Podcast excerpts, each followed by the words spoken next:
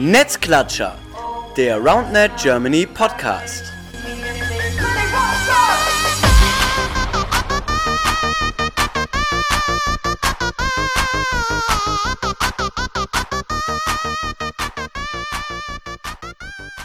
Hallo ihr Lieben, da sind wieder Netzklatscher, der RoundNet Germany Podcast, Folge Nummer 24 äh, mit dem Titel Regeländerungen, Fragezeichen. Denn äh, darum soll es heute gehen, um eventuelle Regeländerungen. Bei mir sind äh, die beiden Süßen. Wir sind wieder in der Dreikonstellation am Start. Es sind äh, Clemens und Lukas. Moin. Servus. Oh, simultanes Servus. Moin. Geil. Ähm, ja, wir quatschen heute über potenzielle Regeländerungen, denn es gab letzte Woche eine Nachricht und zwar die SAA hat neue Regeln veröffentlicht. Und ja, da bin ich persönlich auch erstmal am äh, Tag wach geworden, habe irgendwie 20 Nachrichten auf dem Handy gehabt, äh, von wegen, äh, was soll das, was ist das denn, äh, verstehe ich alles nicht. Und wir waren alle sehr, sehr überrascht, ähm, dass überhaupt so eine Nachricht kam und auch, ja, wie das Ganze zustande gekommen ist. Äh, Clemens Lukas, wer von euch möchte anfangen? Erstmal, was ist eigentlich die SRA und warum kommen die auf die Idee, die Regeln zu ändern? Äh, ja, danke Marcel. Ähm, die SRA äh, ist quasi die Spikeball Roundlet Association ähm, und so gesehen von der ja, Firma Spikeball, die ja, der Verband für Amerika, ähm, die ja quasi die Tour organisieren, äh, dort vor Ort, die nationalen Meisterschaften, alles. Sprich, äh, da ist der Sport ja durch die, durch die Firma Spikeball sehr gewachsen und die haben da einfach im, im Verband auch die Oberhand. Ähm, ja, die Regeländerungen kamen äh, aus meiner Sicht auch relativ plötzlich, also dass da immer mal wieder Diskussionen tatsächlich auch in den ganzen Online-Foren, egal ob das jetzt Facebook war, Twitch, wie auch immer, äh, waren. Das hat man schon mitbekommen, aber dass es dann wirklich äh, darum ging, jetzt mal da was zu ändern und äh, ein Statement zu abzugeben und das offiziell zu machen, das äh, kam, glaube ich, für uns alle tatsächlich überraschend. Ja, auf jeden Fall. Ähm, Clemens, erzähl mal kurz was dazu. Ähm, wir haben ja letztens in dem Podcast auch schon ein paar Mal darüber gesprochen, dass es ja verschiedene Institutionen gibt. Jetzt haben wir gerade gehört SAA. Wir reden ja sonst immer auch von der IAF oder von der EUSRA bzw. EURA. Ähm, kannst du mal kurz irgendwie einen Überblick geben, was ist was und wer ist jetzt im Grunde genommen für welche Regeln überhaupt verantwortlich? Ja, es gibt ja das Größte, das Bekannteste ist ja letztendlich in Amerika die SRA, einfach weil es sie schon am längsten gibt, weil die einfach von Anfang an die ganzen Turniere organisiert haben und halt von der bekanntesten Firma Spikeball ähm, direkt in Verbindung steht. Ähm, dann haben wir ja, ja noch die EUSRA, die wahrscheinlich bald EURA wird, weil da das soll halt ein offizieller Verband sein, genauso wie Roundnet Germany, ähm, dass wir unabhängig von von der Firma sind. Ähm, das ist wichtig, das ist essentiell für ähm, einen Verband, dass man nicht von irgendwelchen ähm, Firmen oder so abhängig ist. Und äh, es gibt natürlich nicht nur die, sondern es gibt ja auch ähm, die einzelnen Länderorganisationen. Ja, da gibt es ja jetzt, die werden immer mehr und mehr offiziell, es gibt noch inoffizielle.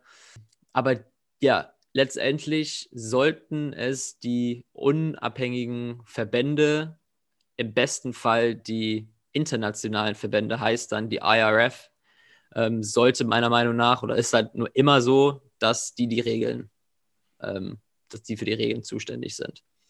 Weil das ist dann ja unabhängig von irgendwas, das können alle Mitgliedstaaten mitentscheiden und dann läuft es nicht so ab, wie das jetzt mit der SRA abgelaufen ist. Genau, du sagst es schon, ähm, der Ablauf war komisch. Ähm, ja, erstmal, weil natürlich, wie gesagt, die SAA als ähm, eigentlich nicht sonderlich unabhängige, sondern ja von Spikeball ins Leben gerufene Organisation äh, die Regeln ja geändert hat und auch ja der Prozess des Ganzen, wie Lukas vorhin schon gesagt hat, ein bisschen komisch war. Das hat sich auch tatsächlich ja in der Veröffentlichung beziehungsweise in den Reaktionen zu den Veröffentlichungen gezeigt. Ich habe ja gerade schon angedeutet, dass es da ähm, ja auch bei uns in der Gruppe viel Austausch gab, auch äh, ja einige hin und her geschrieben haben. Ähm, und man auch in den sozialen Medien gemerkt hat, dass selbst die AmerikanerInnen, die ja eigentlich das mitbestimmt haben in der SAA, zum Beispiel Chris Hornacek, der da äh, sehr, sehr federführend am Start ist, ja, da auch nicht wirklich mit zufrieden war. Lukas, ähm, kannst du da kurz einen Überblick geben, was da aus deiner Sicht so das Problem war an der Stelle? Äh, ja, klar. Ähm, ja, was heißt Problem? Ähm, einfach äh, natürlich einmal generell uneinig. Also ein Teil sieht die Regel Regeländerungen als gut, ein Teil nicht. Ähm, tatsächlich, das ist jetzt auch äh, nicht so im Skript veranlagt, aber dafür stehen wir ja, äh, Podcast. Ich muss sagen, ich weiß nicht genau die Meinung von Chris Hornacek, deswegen äh, würde ich da doch mal an Clemens sonst auch abgeben. ähm, ja, genau. Also ich habe da auch nur äh, kurz einen Post gesehen vom Chris, der ja auch im Board sitzt ähm, von der SRA und es wohl alles sehr wild und ja, gespalten abgelaufen ist, dass die ganzen Regeländerungen gar nicht so eine einheitliche Entscheidung war, sondern dass es sehr spontan, sehr spontan halt äh, und unorganisiert halt auf die Beine gestellt wurde. Ja, ja, genau. So habe ich das auch mitbekommen. Also im Grunde genommen, wie du sagst, der Post und der auch ziemlich deutlich in die Richtung ging, von wegen, ähm, das wurde über Köpfe hinweg entschieden. Es wurde in ja teilweise nicht demokratischer Struktur, äh, ohne Abstimmung.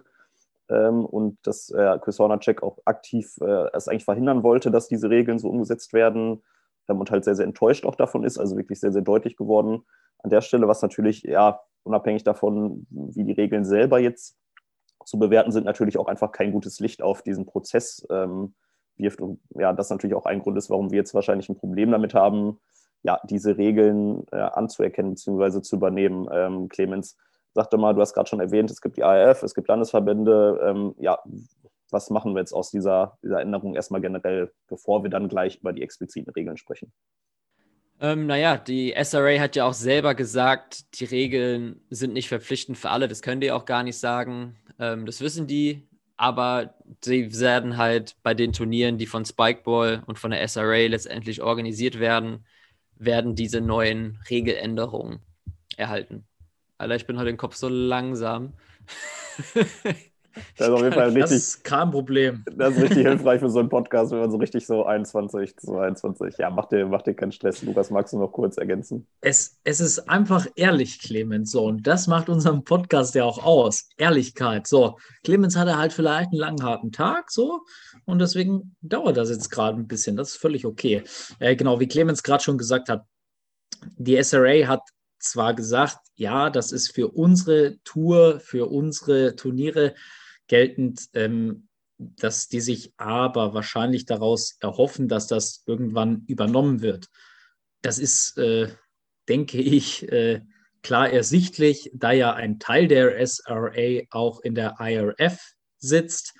Ja, aber wie, wie genau die Regeländerungen sind, was das alles mit sich bringt, bringen kann, Vor-, Nachteile etc., da kommen wir ja wahrscheinlich jetzt äh, gleich noch drauf. Deswegen will ich da jetzt auch nicht äh, dem Moderator zu viel vorwegnehmen. Wie siehst Kannst du ruhig. Nee, äh, ich weiß schon, was du meinst. Ja, genau. Und deswegen haben wir das jetzt auch als, als Block davor gesetzt, einfach damit wir, ja, wenn wir jetzt über die Regeln reden, über diese konkreten Änderungen, die gedacht sind und auch schon halt zumindest äh, in Amerika umgesetzt werden, äh, dass halt für uns als Fazit klar ist, wir müssen das nicht annehmen, wir wollen es vielleicht auch nicht, das können wir ähm, selber entscheiden als ja, deutscher Verband und auch dann irgendwie als europäischer Verband. Ja, dementsprechend ist natürlich klar, auf der einen Seite, ja, sollte man sich vielleicht an weltweiten Regeln orientieren, beziehungsweise dafür sorgen, dass es irgendwann weltweite Regeln gibt, um natürlich einfach eine Vergleichbarkeit herzustellen. Aber ähm, wir müssen es nicht. Dennoch, ähm, ja, wenn wir jetzt, wie du gerade gesagt hast, über die konkreten Regeln reden, hat natürlich das Ganze einen gewissen Sinn. Und der Sinn sollte darin bestehen, ähm, die Defense zu stärken, beziehungsweise halt Ballwechsel zu verlängern. Das so, steht so ein bisschen über dem Ganzen. Und äh, daraus haben sich vor allem drei große ja, Regeln oder extrem krasse Änderungen aus unserer Sicht ergeben. Äh, Clemens, magst du mal anfangen mit äh, der Änderung Nummer eins? Jo, das kriege ich hin. Ähm, die erste Regel hat was mit der Angabe zu tun. Und zwar geht die äh, Distanz von der Angabe zurück auf 2,10 Meter. Ja, das ist 30 Zentimeter weiter weg als normal. Und man darf jetzt sich quasi in die Zone innerhalb von der 2,10 Meter darf man sich reinlehnen und den Ball darin schlagen. Solange man nicht mit seinem Schwung von der Angabe dann noch einen Schritt in die, in die Zone halt nehmen muss. Soll dann verhindern, dass man den Ball quasi reinwirft, ähm, reinspringt und dann quasi am Netz landet, weil das wird ja auch Sinn und Zweck ähm, äh, eliminieren. Genau, und dass man halt genau wie bei der Angabe, wie schon immer war, dass ein Fuß immer stehen bleiben muss, bis der Ball das Netz berührt. Genau, also der, der Unterschied vor allem, ähm, ja, die, die müßige Diskussion der Luftlinie des Balles, äh, nenne ich das mal, was ja immer so der ja, eigentliche Aspekt oder das eigentliche Kriterium war, ist jetzt eliminiert. Das heißt, es geht wirklich nur darum, der Fuß steht 2,10 Meter weg und was ich mit meinem Oberkörper mit dem Ball mache, kann ich mir selber aussuchen. Ja, Lukas, was sind so erstmal positive Aspekte an dieser Regel und sagen, okay, warum haben die sich das wohl überlegt? Äh, positive Aspekte kann ich da nicht sehen. Nein, Spaß. Ähm, natürlich, äh, wie du gerade schon gesagt hast, diese ja teilweise natürlich Diskussionen, die aufkommen, was auch super schwierig ist. Ähm, war der Ball jetzt so geworfen, dass er wirklich noch auf äh, Höhe beziehungsweise hinter 1,80 getroffen wurde oder war er knapp davor oder auf der Höhe, ähm, was in ein paar Turnieren, äh, wo es dann um, um diverse äh, Platzierungen natürlich ging, äh, schon häufiger auch Diskussionspunkt einfach war. Dem entgehe ich damit natürlich, also weil gibt darüber keine Diskussion mehr. Dieser Punkt wurde rausgenommen. Das ist auf jeden Fall ein positiver Aspekt, den man da rausziehen kann. Genau. Ansonsten natürlich vielleicht auch noch positiver Aspekt, wobei ich mir da unsicher bin, ob das wirklich passieren würde. Durch die weitere Distanz äh, kann ich vielleicht nicht mehr ganz so riskante Angaben machen, weil es wieder schwieriger ist, auch wenn es nur 30 Zentimeter Unterschied sind in der Distanz, äh, aber das Set ist relativ klein, der Ball ist klein, dass ich den wirklich draufbringe. Also selbst mit einer zweiten Angabe, sprich vielleicht den Spielfluss fördern. Äh, ja, vielleicht endet das aber auch in einer wesentlich höheren Doppelfehlerquote. Ich bin mir sehr unsicher äh, tatsächlich, aber du hast mich auch nur nach den positiven Aspekten gefragt. Sorry.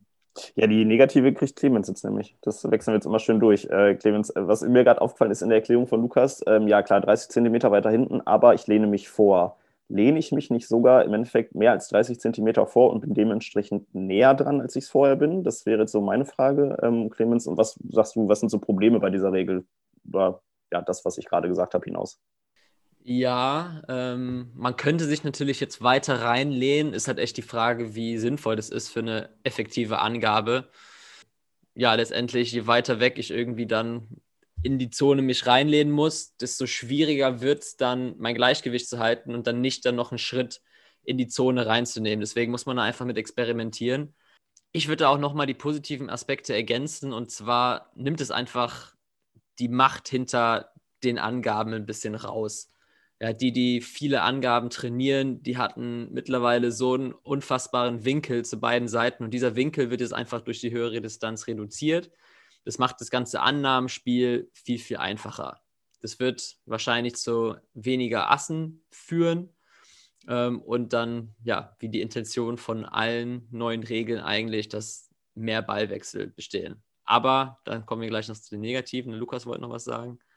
Äh, ja, tatsächlich. Das ist mir gerade jetzt erst eingefallen. Vielleicht ist es auch völliger Humbug, aber wäre es prinzipiell möglich, wenn ich hinter der Linie stehe, mich nach vorne fallen lasse, so möglichst nah ans Netz, sagen wir, ich bin eine große Person, ich lasse mich fallen, schlag den Ball kurz bevor ich auf den Boden aufkomme aufs Netz, weil sobald er den, das Netz verlassen hat, ist das eine gültige Angabe? Nee. Ist das richtig? Nee, nee? weil, weil das Fallen ist ja immer noch Teil der, der Angabe. Und solange das ja. noch Teil der Angabe ist, darf ich nicht in die Zone rein. Ich muss, okay. nachdem ich mit mein, meiner Angabe geschlagen habe, muss ich quasi kurz zeigen, yo, okay, ich habe mich gefangen, ich kann mich frei bewegen, ich kann meine Bewegung wieder frei kontrollieren und bin nicht noch in der Angabe drin und dann darf ich erst in die Zone rein. Muss also unabhängig ja, okay. von der Angabe okay. sein. Gute Ergänzung. Vielen Dank dafür, Clemens. Das ist eine ähm, schöne Frage. Genau, danke. Ja, äh, die Sache, was wir jetzt noch nicht besprochen haben, ist natürlich, was auf jeden Fall aufkommt und da auch in den sozialen Medien oder Foren aufkam in der Diskussion, ist, haben größere Spieler, Spielerinnen jetzt einen Vorteil? Ähm, und den sehe ich tatsächlich schon, ähm, dass man mit mehr Körperlänge, Armreichweite, was auch immer, jetzt gegenüber kleineren Spieler, Spielerinnen äh, einen Vorteil hat. Zumindest auf den ersten Blick. Und da stellt sich mir halt die Frage, dieser Nachteil quasi äh, jetzt wieder die anderen äh, Vorteile quasi ausmerzt. Also wisst ihr, wie ich meine? Das ist gerade sehr äh, kryptisch formuliert, äh, Ja, liebe. Zuhörer, Zuhörerinnen, aber ihr versteht mich bestimmt. Ja, also ob, ob quasi ähm, das, was du sagst, der, der Vorteil, der rein theoretisch für alle da wäre, ob der überhaupt wirklich äh, für alle da ist oder eben nur für die Leute, äh, die eben relativ groß sind. Und das ist ja auch das, was ich gerade meinte. Sind diese 30 Genau. Zentimeter nicht zu wenig? Oder ist es dann sogar wirklich so, ich, was nämlich ich vermute in dem Fall, ist wirklich, dass du eigentlich den Ball in vielen Fällen, weil einfach Leute relativ groß sind, eine relativ weite Spannweite haben. Überleg mal, ich meine, was ist eine Armlänge für, für, von, der, von der Reichweite? Ich habe gerade keine Ahnung, 60, 70 Zentimeter. Wie lang sind Arme? Keine Ahnung. Ähm, im Grunde genommen länger als 30 Zentimeter. Das heißt, selbst wenn ich mich nicht sonderlich nach vorne lehne und nur mit dem Arm nach vorne gehe, werde ich diese 30 Zentimeter locker äh, überwinden können und bin sogar im Endeffekt näher mit dem Ball am Set, als ich es vorher bei den 1,80 war. Und ich glaube, auch das, was du sagst, wird dafür sorgen, das können zwar alle, klar, alle können den Arm weiter nach vorne strecken, aber es wird Leute geben, die einfach größer sind und einen längeren Arm haben. Clemens misst gerade live seine Armlänge nach. Es ist göttlich und Ich habe heute einen neuen Werkzeugkoffer gefunden, äh, ge ge gefunden, äh, gekauft und das ist jetzt mein erster guter Zweck für mein neues Maßband. Und zwar genau 60 Zentimeter ist mein Arm lang. geil, habe ich gut, ge- gut Ich bin geraten. ein Ja. relativ kleiner Mensch. Ja. Danke für deinen Einsatz. Äh, ja, stabil. Also 16 wäre genau das heißt. Und wenn ich mir jetzt vorstelle, klar, du kriegst dann, also ist die Frage, steht man dann wirklich, ja, im Grunde genommen schon, ne? Ich kann mich nach vorne lehnen, bin dann schon mal mit meinem Oberkörper, bin ich schon mal über die Linie, dann habe ich noch einen Arm, der 6 cm ist. Ich kann ja fast, also das ist für mich, äh, reduziert das wirklich den Abstand des Balles zum Set elementar aus meiner Sicht. Und das ist dann wirklich echt nicht mehr feierlich, weil dann wird es, glaube ich, eher dafür sorgen, dass wir mehr Asse haben. Würde ich. Würde Ja, ich genau. Äh, den Abstand minimiert es auf jeden Fall. Ich stelle mir gerade die Frage, ich bin kein Mathematiker, aber ich stelle mir die Frage, dadurch, dass wir ja natürlich 30 Zentimeter weiter nach außen gehen, ähm, wird ja entsprechend auch ja, der Radius äh, dieses Umkreises verlängert. Und ich vermute jetzt einfach mal, dass ich trotzdem auch mit Seitschritten nicht mehr so einen krassen Winkel reinbekomme. Aber das ist äh, eine absolute Vermutung, weil ich keine Ahnung von Mathematik habe, hätte ich beinahe gesagt, wenig Ahnung von Mathematik habe. Also wisst ihr, was ich meine? Ja, genau. äh, Mach ich fertig noch? Ja, ich bin eigentlich fertig. Ich, du hast mich ja verstanden. Ja, genau. Ja, das, das ist auch eine Argumentation, genau, weil ich glaube tatsächlich, äh, das, was Clemens vorhin meinte, dass wenn du weiter weg vom Set bist, kriegst du eigentlich einen größeren Winkel hin, weil es sich ja eigentlich verhält Einfallswinkel gleich Ausfallswinkel. Das heißt, wenn mein Einfallswinkel, das heißt, ich bin weiter weg vom Set, spiele den Ball von weiter weg, ähm, macht einen größeren Winkel auf, dementsprechend auf der gegenüberliegenden Seite wird der Winkel ja gespiegelt, rein theoretisch, wenn der Ball gerade geht, außer ich mache einen Cut, müsste der Winkel auf der annehmenden Seite ja auch größer werden. Dementsprechend, wenn ich näher dran bin, kann ich nicht mehr so einen großen Winkel spielen. Das heißt, es ist ja generell das Thema äh, für die Person, die aufschlägt, ähm, suche ich mir einen großen Winkel, weil Marcel, ich weiter weg bin. Scheiße. Wie ich laber Scheiße, das ist Du laberst Scheiße, Alter. Wieso sollte Also der ich- Winkel größer werden, wenn du weiter Ich weg würde bist? auch behaupten, wenn du, wenn du näher dran bist, kriegst du einen krasseren Winkel hin. Auf jeden Fall. Also je weiter du weg bist, umso weniger Winkel kriegst du rein. Weil mit dem Schritt zur Seite mache ich weniger Distanz im Winkel zum Netz. Ja, ich, äh, das, äh, ich Ganz sicher. einfach in Physik wahrscheinlich einfach nicht aufgepasst an der Stelle. Ich weiß gar nicht, wann ich Physik abgewählt du habe. hast einfach einen Denkfehler. Ja, Weil wenn du. Das- wenn du, wenn okay. du, wenn du einen halben Meter vom Netz stehst, kannst du ja, wenn du einen Schritt nach außen machst, hast du ja einen viel krasseren Winkel, als wenn du zwei Ja. Meter vom Netz stehst. Du kommst ja gar nicht so weit nach links. Ich ist ja sehe mein, genauso. Marcel, guck mal aus dem Fenster. Wie viel siehst du jetzt aus dem Fenster? Und wenn du dann zum Fenster gehst und dann rausguckst, siehst du ja deutlich mehr. Oh Mann, ein richtiger Physik-Grundkurs gerade. Ja, okay. Mann, Ah, was glaubt ihr, warum ich keinen kein gut Ausschläge mache? Weil ich das scheinbar offensichtlich noch nicht verstanden habe. Marcel ist einfach Das Voll. ist im Karnevalsmodus, was ja eigentlich gerade in Köln wäre. Und er hatte Synapsenfasching. So. Ja, ich glaube einfach, das ist der Grund, warum ich so schlechte Angaben mache, weil ich dieses Prinzip einfach noch nicht verstanden habe, offensichtlich. Ja, da haben wir, das auch mal geklärt. Ja, okay, dann äh, roll, roll ich back hier, äh, alles wieder zurück. Also, äh, könnte aber trotzdem zum Problem werden, eben wenn man sich weiter vorlehnen kann und der die Distanz des Balles zum Netz eben kleiner wird, äh, dass dann eben noch krassere Winkel drin sind. Also äh, tendenziell auch ein Problem für das Ganze. Um das mal abzuschließen, haben wir, glaube ich, jetzt ja, Pro und Contra, glaube ich, ganz gut äh, definiert von äh, der Regel. Äh, zweite Regel. Ähm, wer möchte sie vorstellen? Clemens, möchtest du die zweite Regel auch vorstellen? Und zwar ähm, hat es was mit der Verteidigung zu tun. Die letzten zwei Regeln, die ja, geben der Verteidigung mehr Stärke. Und zwar ist es jetzt von der SRA eine neue Regel, dass man einen geblockten Ball nochmal spielen darf. Das heißt, wenn der Ball geschlagen wird und ich bin innerhalb von dieser 2,10 Meter Zone und ich mit irgendeinem Körperteil hochschlage, darf ich quasi den zweiten Kontakt nehmen. Das heißt nicht, dass der Block nicht als Kontakt zählt. Er hat trotzdem nur drei Kontakte. Aber wenn mein Mitspieler, meine Mitspielerin zu weit weg ist und nicht zum Ball kommen würde, kann ich den Ball einfach nochmal zum Netz stellen, sodass mein, mein Spielpartner, meine Spielpartnerin dann abschließen kann. Hier ist halt wichtig, es muss ein Block sein. Der Ball muss quasi noch in der Aufwärtsbewegung sein vom Schlag und darf nicht schon abfallen quasi. Wisst ihr, was ich meine? Dass ich nicht jetzt, ich kann jetzt keinen Dropshot holen ähm, und dann nochmal selber spielen. Genau, Lukas, ja, ergänzt ruhig. Ähm, wir wissen, glaube ich, beide, was du meinst. Genau. Äh, ja, eine ne Sache natürlich, wenn man äh, Ballwechsel fördern will, äh, eine coole Sache oder der Gedankengang ist auf jeden Fall nicht verkehrt. Ähm, die Sache halt, das, was das Spiel bisher für uns ja, glaube ich, alle auch ausgemacht hat, ist sowas Zwangloses. Also ich kann dieses Set mit in den Park nehmen und alles äh, und einfach spielen und theoretisch auch für Wettbewerbe trainieren etc. Ähm, aber prinzipiell bräuchte ich jetzt oder ist es dadurch ja sogar Voraussetzung auch für jedes Turnier, egal ob äh, jetzt auf dem Rasen oder auch im Sand, dass ich diesen Umkreis irgendwie markieren muss oder habe ich da einen Denkfehler? Ja, wenn der Block halt so, wenn der Block als solcher definiert ist, dass er innerhalb dieser Markierung stattfinden muss. Aber ich glaube, die Definition eines Blocks ist ja relativ klar, wie Clemens auch gesagt hat. Der Angriffsschlag muss aufsteigen. Ich darf ihn also quasi nicht hinter dem Umkehrpunkt, nachdem er quasi wieder äh, ja, die Schwerkraft ihn quasi runterzieht, darf ich ihn nicht berühren. Und ich glaube, das ist relativ klar gegeben und ich weiß auch gar nicht, ob das überhaupt funktionieren würde, hinter 2,10 Meter zehn zu blocken, weil der Ball, ja, wobei doch, je nachdem wie flach die geschlagen sind, geht das, würde das schon gehen. Aber ich glaube, das wird jetzt nicht das Riesenproblem, dass man es diskutieren muss, wann es 2,10 Meter zehn oder wann es 2,15 Meter, weil ein Block ist ein Block und ja, aber Clemens, wie siehst du das? Ja, genau. Ich glaube, das, das, Argument von Lukas ist eher bei der letzten Regeländerung mehr relevant, wo wir gleich noch ähm, dazu kommen, zum No-Hit-Zone. Ähm, das finde ich, glaube ich, bei, bei der Blocksache gar nicht so wichtig, dass man jetzt unbedingt einen Kreis gemalt hat. Ich meine, letztendlich, wenn man eine Markierung hat, von wo die Angaben gemacht werden dürfen, ähm, dann hat man ja eh den Kreis quasi schon.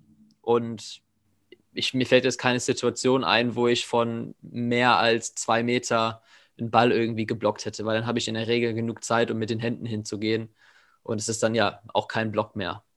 Genau, ich äh, bin da voll bei euch. Ich finde die Blockregel persönlich, muss ich sagen, auch gar nicht verkehrt, weil ich es cool finde, dass es äh, gerade defensiv starke Teams nochmal stärkt.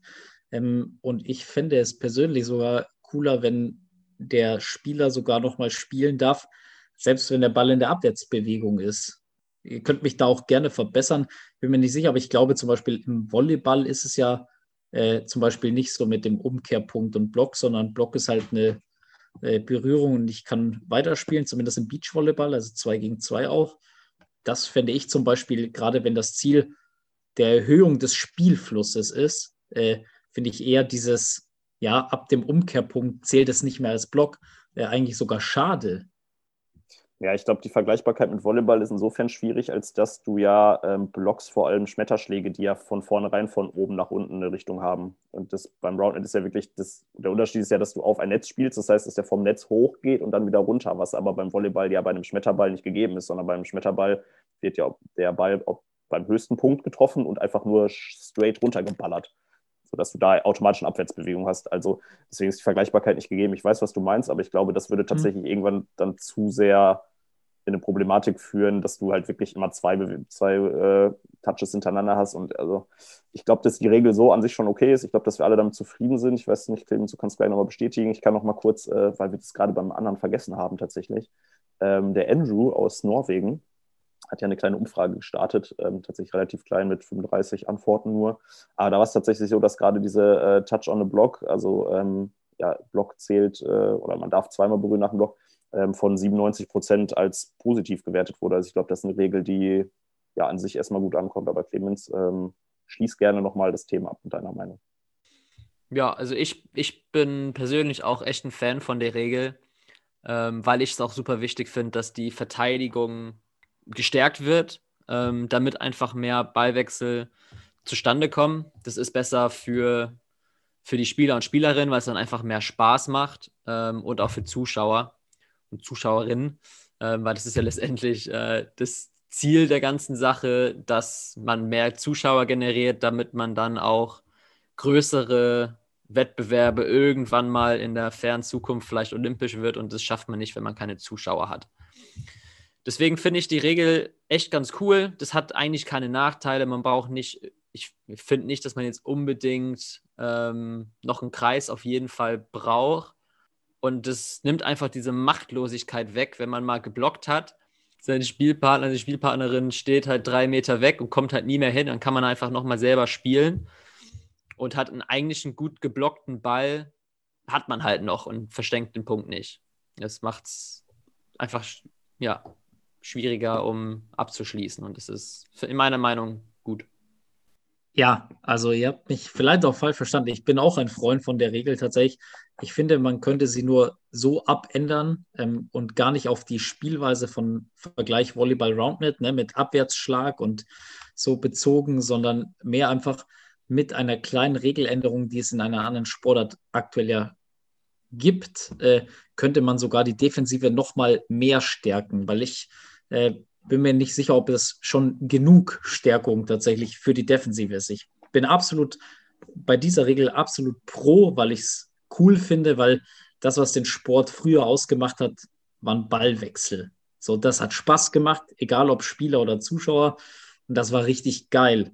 Damit kommen wir da natürlich wieder näher dran. Nichtsdestotrotz muss man natürlich auch wieder sehen, äh, es wird unter dem Deckmantel äh, der längeren Ballwechsel und mehr Spaß verkauft. Aber das Ziel ist ja trotzdem natürlich Olympia und Olympia erreiche ich nur, wenn es ein zuschauerattraktiver Sport ist. So, das sollte man, finde ich, auch nicht vergessen. Und da finde ich zum Beispiel, wird es von der SRA eher äh, ja, unter einem Deckmantel verkauft. Hey, wir machen was richtig Geiles für die Community, aber wir müssen trotzdem beachten, ne, dass äh, natürlich das Ziel von denen weiterhin Olympia ist und äh, ja, was äh, ich absolut geil finde, wenn äh, wir da in Zukunft äh, deutsche olympische Sieger und Siegerinnen hätten.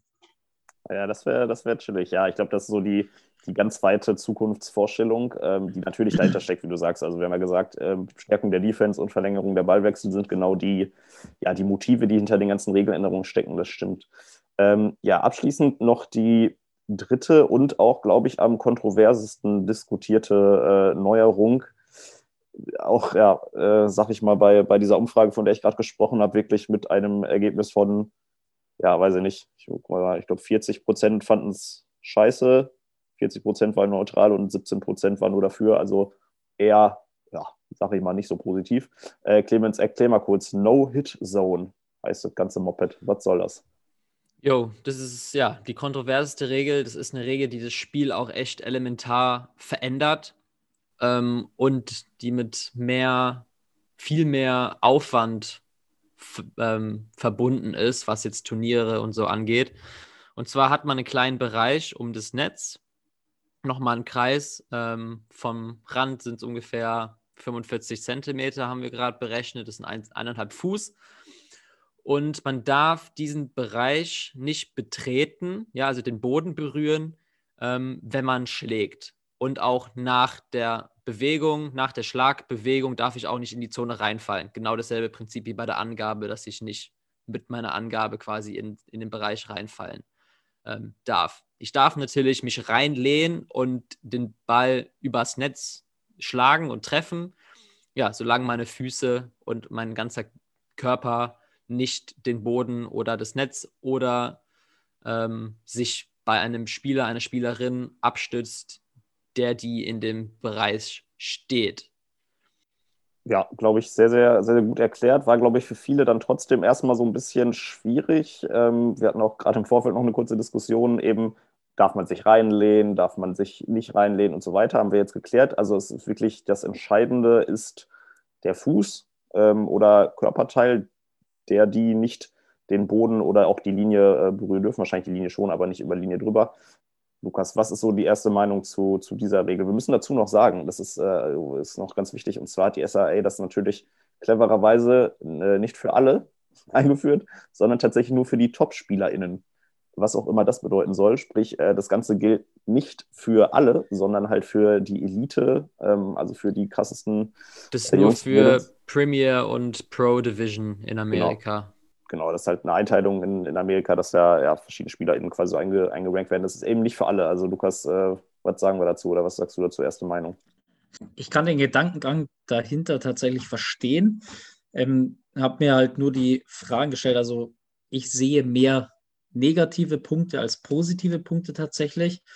Auch da wieder ähm, diese No-Hit-Zone. Ähm, ich darf mich drüber lehnen, wenn ich den Ball treffe, meine Füße müssen außerhalb sein, Hände, ich darf da drin nicht aufkommen. Ähm, auch da haben große, lange, schlachsige Spieler aus meiner Sicht wieder einen riesen Vorteil. Ähm, ich kann es nicht genau sagen, äh, einer der besten oder wenn nicht der beste Spieler weltweit, Peter John Joe, Alter. Ähm, zum Beispiel hat er auch so eine Art Signature Move. Er steht immer breitbeinig, schlägt das Ding nach hinten durch die Beine fängt sich dann mit den Armen tatsächlich vorne ab und letztendlich, ich weiß jetzt nicht natürlich, ob er das bei diesem äh, Kreis quasi oder bei dieser No-Hit-Zone auch hinbekommt. Ähm, könnte es mir aber vorstellen. Nee, Clemens äh, sagt nein. Ja, der ist doch, ähm, der ist doch 3,60 Meter groß, das geht doch dann, oder? Also.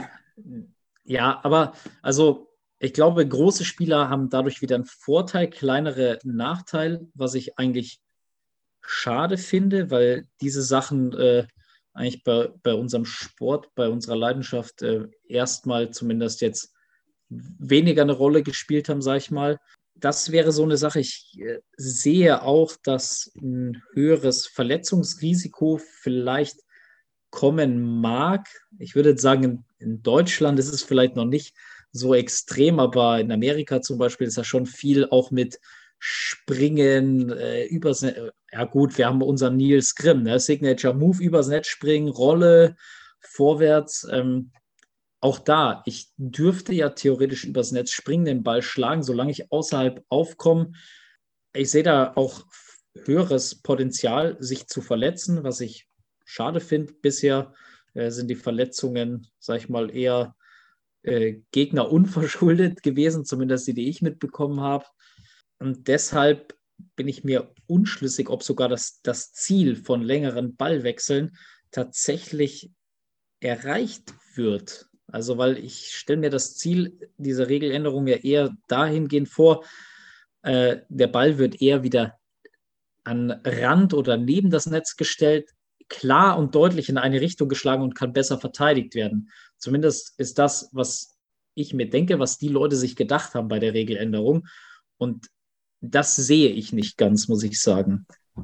Aber der, absolut persönliche Sichtweise natürlich Meinung gerade und äh, wir haben ja auch vorher nicht drüber gesprochen, deswegen bin ich unfassbar gespannt, äh, was unser äh, bester Spieler hier äh, in der Runde sagt, Clemens von Hänisch. Wie, du meinst nicht mich? Mann, ich dachte jetzt gerade, dass du gesagt hast, bester Spieler. Dann, ja, safe, safe meint er. Dann hätte ich beste Spielerin gesagt. Ja, alles dann, gut. Hättest du, dann, hättest du, dann hättest du gesagt, bester, bester Mensch bei äh, Physik, äh, wie man winkeln ja. möchte. Nee, äh, kurz, kurz dazu, Clemens, bevor du was sagst. Ähm, wir haben das ja mal ausgetestet, tatsächlich, ähm, mit so einer No-Hit-Zone. Das haben auch unter anderem Clemens nicht gemacht. Da haben wir gerade auch drüber gequatscht, dass die Zone aus unserer Sicht ein bisschen größer war. Es waren so ein bisschen mehr als 45 Zentimeter, es waren eher so 60, 70 Zentimeter gefühlt. Ähm, und was ich zumindest schon mal sagen kann, da kann Clemens mich bestätigen, ich hatte schon das Gefühl, dass auf jeden Fall mehr Ballwechsel kam, weil eben genau das passiert ist, was du gesagt hast. Der Ball kann nicht mehr komplett zentral gestellt werden, weil ich einfach über einen komplett zentral gestellten Ball gar nicht mehr drankomme teilweise und es eben ein bisschen vorhersehbarer ist. Aber Clemens, ähm, ja, als bester Spieler in der Runde, dann hau mal raus hier. Ähm, ja, also ich glaube schon, dass es zu längeren Ballwechsel führt. Das ist, glaube ich, der einzige Grund, warum die, die Regel überhaupt existiert. Aber ich glaube, das ist auch ein sehr wichtiger Punkt, was der Lukas angesprochen hat, ist die Verletzungsgefahr, dass ich mich in dieser Zone, ich muss quasi, wenn der Ball zentral gestellt ist und ich klein bin oder wenn der Ball auch auf der anderen Seite vom Netz gestellt wird, muss ich quasi springen und darf nicht in der Zone landen. Und das heißt, die Verteidiger, die dann vielleicht nah am Netz sind, muss man halt dann irgendwie anhechten oder auch jetzt die langen Bälle, die man kriegt und dann zum Netz sprintet. Ich muss dann quasi mich übers Netz schmeißen, weil ich meine Füße nicht direkt am Netz platzieren darf, um mich jetzt irgendwie zu bremsen, um mich aufzufangen. Und das ist für mich auch kritisch, muss ich sagen. Auch neben dem Punkt, dass, dass man dann halt auch auf jeden Fall beim Training, bei jedem Turnier braucht man dann halt zwei Kreise, was einfach mega viel Aufwand ist, ist dann nichts mehr so, nicht mehr so flexibel.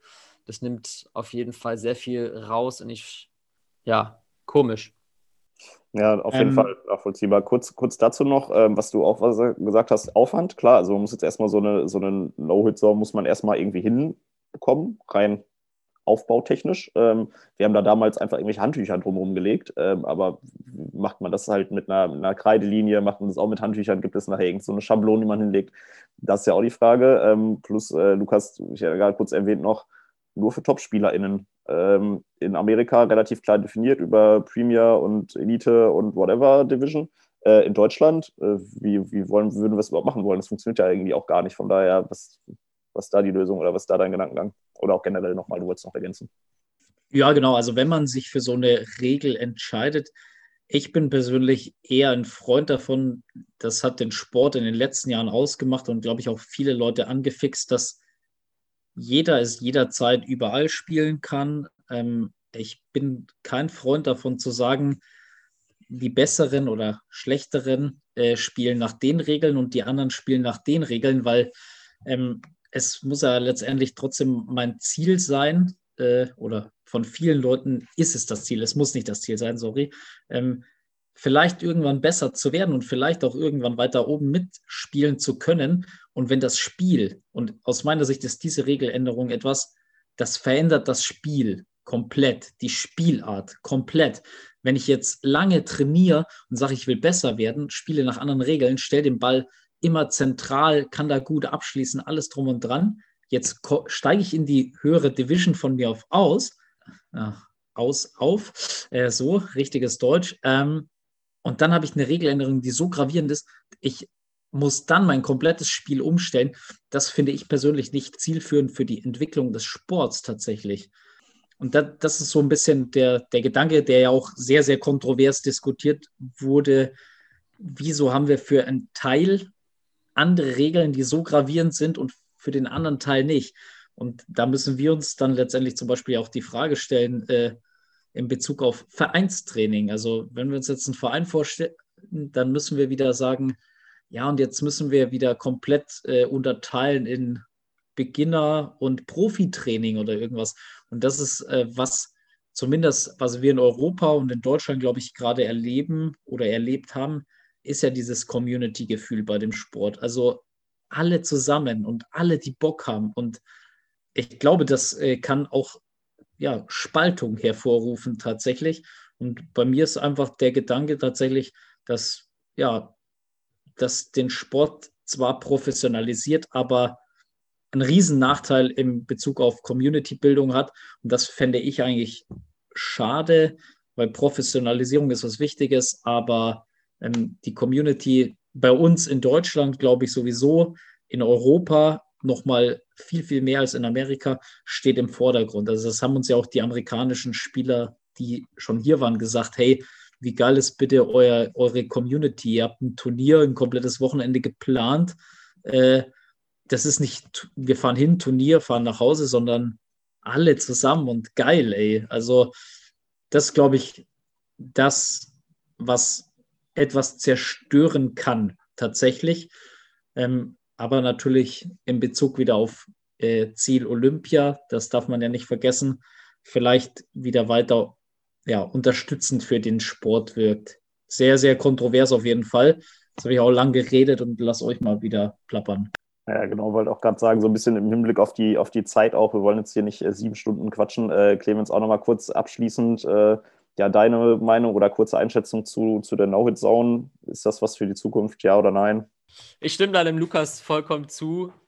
Das spaltet einfach die Spieler und Spielerinnen. Das ist eh schon, ich glaube, in Amerika der Fall, dass die Premier und Pro Divisions schon irgendwie abgegrenzt sind. Und wenn man es dann, ist es jetzt schon schwierig, hochzukommen und bei denen mitzuspielen. Und wenn man dann da ankommt und man muss komplett anders stellen, ich muss anders schlagen, ich muss auf andere Sachen in der Verteidigung achten, das ist einfach ein ganz anderes Spiel. Wahrscheinlich wird es dann diejenigen geben, die sagen, yo, ich habe gar keinen Bock auf diese Regeländerung und dann gibt es irgendwann zwei verschiedene Arten von Roundnet. Und das ist bei einer, ist ja, kann ja auch mal okay sein. So, es gibt ja bei, bei anderen Sportarten gibt es ja auch so Sonderregelungen dass es einfach mehrere Varianten gibt, aber bei so einer jungen Phase, wo man generell einfach will, dass, dass Leute dazukommen, dann finde ich, ähm, sollte man auch einfach erstmal bei einer Variante bleiben, ähm, die perfektionieren, gegebenenfalls halt mal was an dem Material ändern. Das ist halt auch so ein bisschen eine Vermutung von mir. Ein Grund, warum Spikeball oder die SRA jetzt halt diese neuen Regeln ähm, so plötzlich und so kontrovers halt zum Leben ins Leben ruft, ist, dass die nicht wollen, dass die irgendwie ihr Material ändern müssen. Die wollen nicht, dass sie größere Bälle oder andere Netze oder was weiß immer produzieren müssen, weil das ist mit erheblichen Kosten verbunden. Die wollen da bleiben, wie sie wollen, wie sie sind. Ähm, oder halt Aufwand verbunden. Deswegen vielleicht machen die ja diese Regeländerung, damit es diese, dieses Material, diese Materialänderung vielleicht halt vermeidet erstmal. Oder äh, weil du hast gesagt, das wäre mit Aufwand verbunden, es ist aber auch mit Geld verbunden. Denn im Grunde genommen, wo ich in dem Moment, äh, wo ich das Set ändere, ähm, in äh, höherer Rim, äh, größerer Ball und so weiter, müssen alle wieder neue Sets kaufen. Äh, das wäre natürlich auch einfach mal eine Überlegung, zu sagen, äh, ich, ich, baue jetzt das Set um und verkaufe dann nochmal das gleiche Set oder ein neues Set, aber verkaufe nochmal alle Menschen, die bereits eins haben. Also ich habe einen ganz neuen Bedarf, der sich öffnet. könnte man auch so argumentieren. Von daher, boah, schwierig. Lukas? Genau, und da stellt sich oder sollte sich uns und auch allen anderen Ländern ne, und äh, allen, die die Sportart vorantreiben, sollten wir uns die Frage stellen, ist es sinnvoll, dass Vertreter, egal und Vertreterinnen, äh, egal von, von, von, welcher, äh, von welchem Unternehmen, von welcher Marke, also ähm, das jetzt äh, wir sind offen, ehrlich, transparent. Es geht jetzt nicht gegen Spikeball, sondern auch äh, hier die äh, Leute von Bamball, Rushball, äh, Callback Roundnet, Slamoball, Spiderball, total egal. Schild, Schildkröt.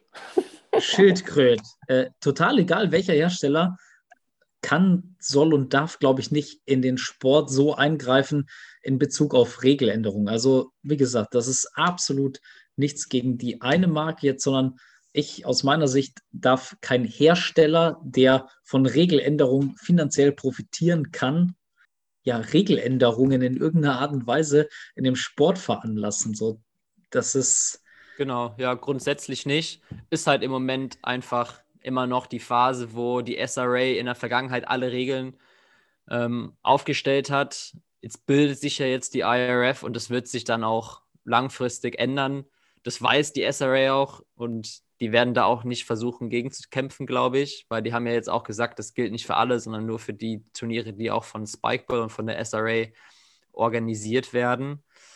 Ähm, auf der anderen Seite würde ich auch sagen, ich finde es gar nicht so schlecht, jetzt auch so gravierende Veränderungen mal einzuführen, um, weil die Sportart ja so neu ist, muss man ja auch mal neue Sachen ausprobieren.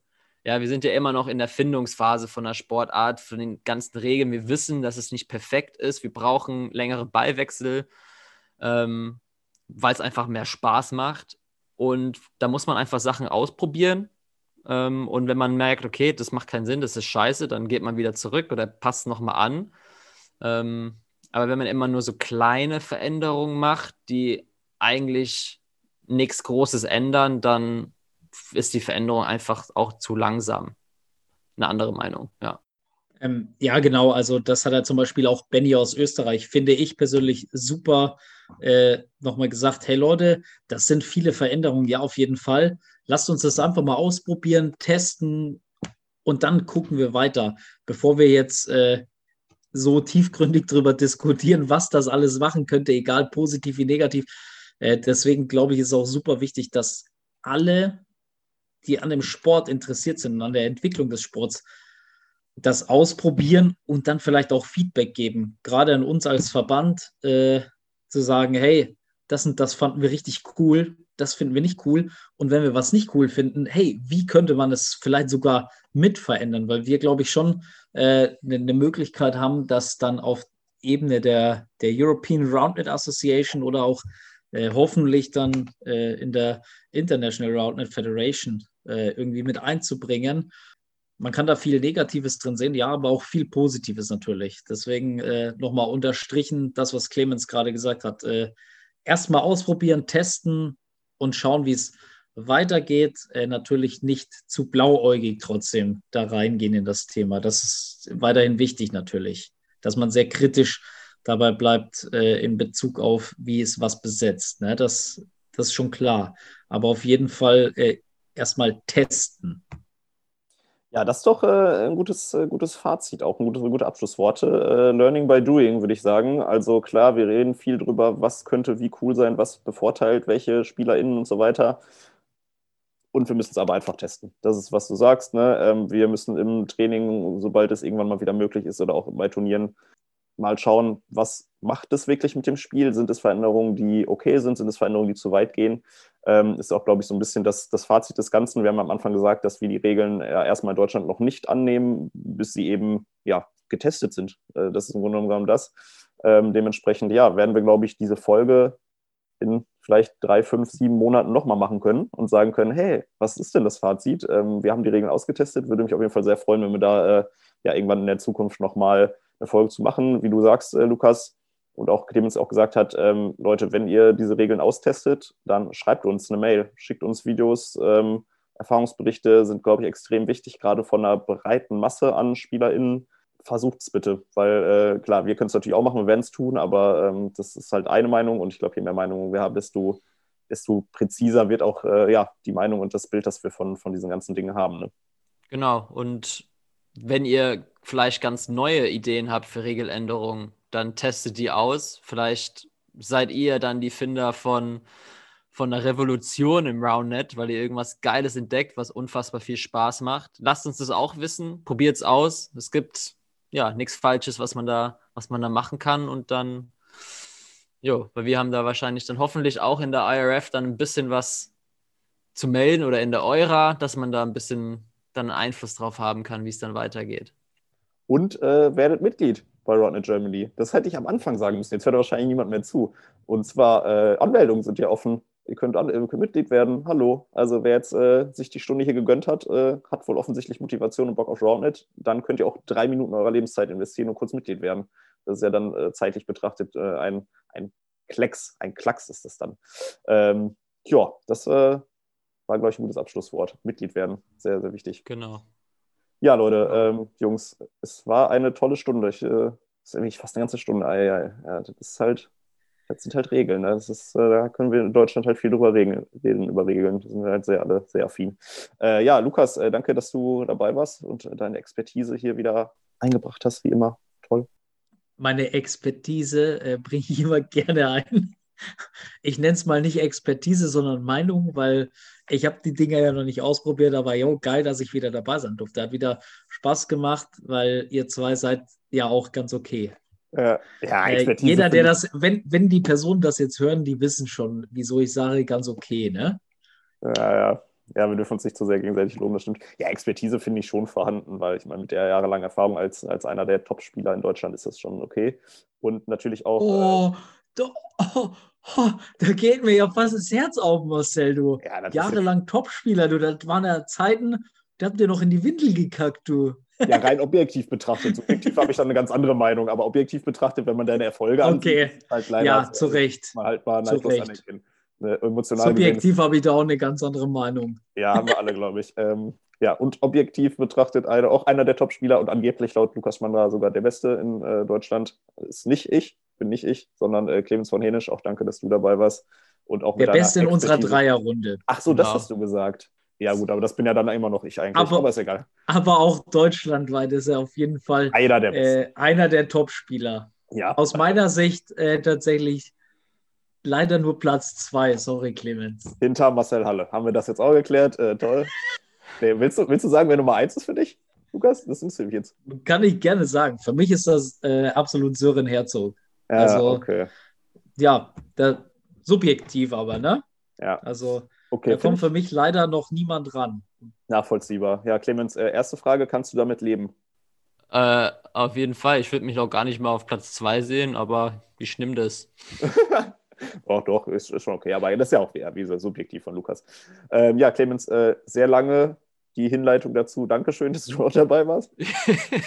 ja, wir schaffen es echt über alles lang zu reden heute. Nee, hat Spaß gemacht ähm, mit dir, Marcel. Jo, Lukas. Ähm, ja, Lukas war auch da. war auch da. ähm, Ja, gut, dann. Freue Äh, mich aufs nächste Mal. Schauen wir mal, Ja. was wir darüber dann quatschen. ja, genau. Äh, keine Ahnung. Nächste Folge. wha- Whatever. Kriegen wir noch hin. Ja, Leute, dann äh, einen wunderschönen Abend euch noch. Liebe Grüße und äh, auf äh, Wiedersehen. Nee, sagt ja gar nicht Ciao, sag ich immer, ne? Servus. Auf Wiederhören. So war das, stimmt.